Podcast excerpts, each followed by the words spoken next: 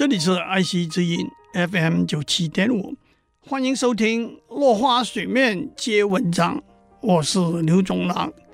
今天我们讲华容道。其实，在《三国演义》里头，还有另外一个也被后人称为捉方曹的故事，那就是在赤壁大战，诸葛亮借东风，周瑜火烧连环船，大败曹军之后，曹操落荒而逃。诸葛亮早已经算准了曹操逃亡的路线，安排好了重重埋伏。第一重是赵子龙，第二重是张飞。曹操靠手下将士的保护，在混战之中侥幸冲出了重围而逃。可是到了第三重华容道上，一声炮响，两边军兵排开，关云长提青龙刀，跨赤兔马拦住去路。曹操说：“既然如此，只好一决死战。”他手底下的人跟他说：“兵疲马乏，实在无法打了。”不过关云长的个性。是欺强而不凌弱，恩怨分明。您旧日有恩于他，如果亲自向他求情，也许可以逃脱一劫。这就得回到先前的一段往事：曹操带着二十万大军，兵分五路攻打徐州，刘备的军队被曹军打败，刘备和张飞都失散了。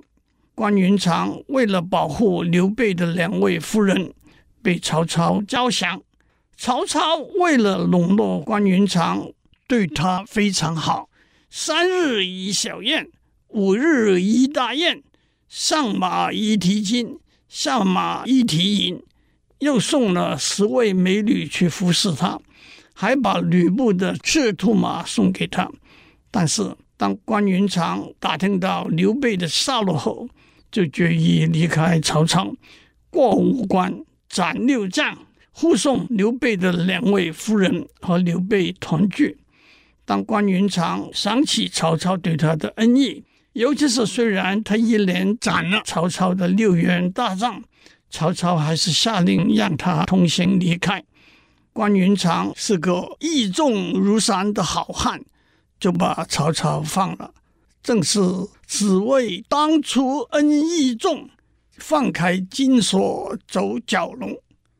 曹操经过捉放曹一番曲折，逃得活命之后，号召了十七路诸侯，推袁绍为盟主，起兵讨伐董卓。这中间一连串的斗争和战争，最后吕布杀了董卓，曹操杀了吕布。也杀了当年放他一马，后来投靠吕布的陈宫，到他来杀死汉献帝了。